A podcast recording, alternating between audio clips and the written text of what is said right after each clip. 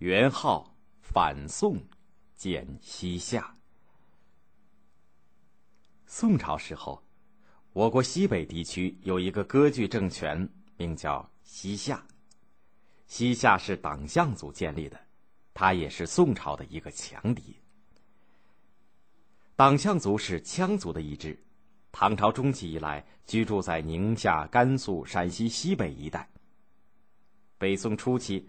党项族首领李继迁经常侵犯宋朝的边境，北宋虽然多次出兵，但双方互有胜负，始终没有消灭这股割据势力。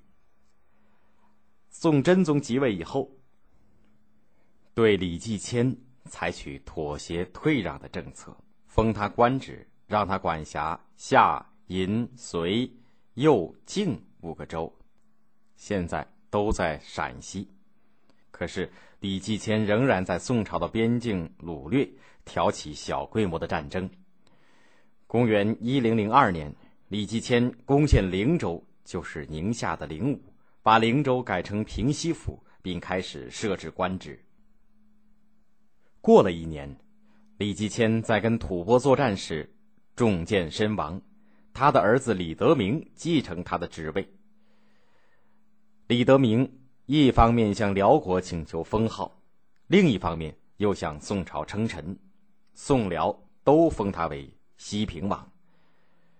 李德明在位三十年，在这期间，他每年向宋朝供一些马、牛、羊、驼，宋朝也每年赏给他绢帛、茶叶、银钱、药等物品，双方保持和平关系。党项族的农牧业也得到了很大的发展。李德明的儿子元昊是一个野心勃勃的人物，他武艺高强，精通汉文，熟读宋朝的法律兵书，还会画画。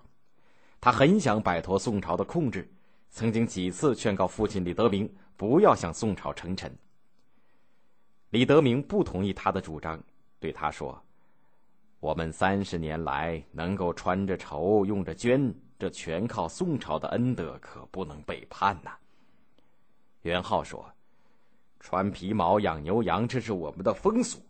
天生英雄，应当称帝称王，要穿什么绸绢？”可是李德明还是没有接受他的意见。后来李德明病死，元昊继承了他的职位，决心脱离宋朝，自立门户。公元一零三八年，李元昊自称皇帝，国号大夏，定都兴庆府。也就是兴州现在的宁夏银川，他就是夏景宗。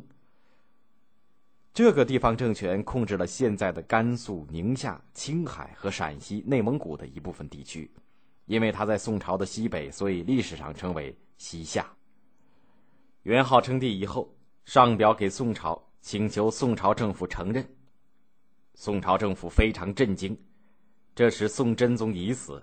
他的儿子宋仁宗赵祯在位。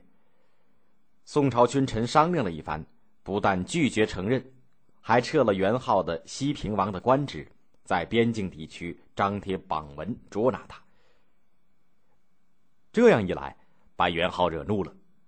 元昊带领大军侵犯延州，就是陕西延安。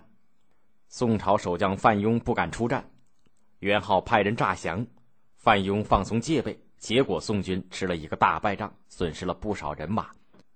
宋仁宗非常光火，撤了范雍的官职，派大臣韩琦和范仲淹去陕西指挥作战。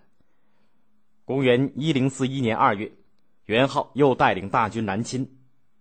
当时范仲淹在延州，那里防守的严严实实，元昊就转向魏州，也就是甘肃平凉进犯。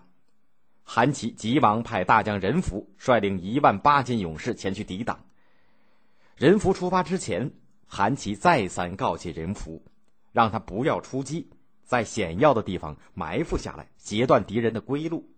最后又说：“如果违反我的命令，即使有功，也要杀头。”任福出发以后，听说夏军人数不多，就不顾韩琦的命令，下令出击。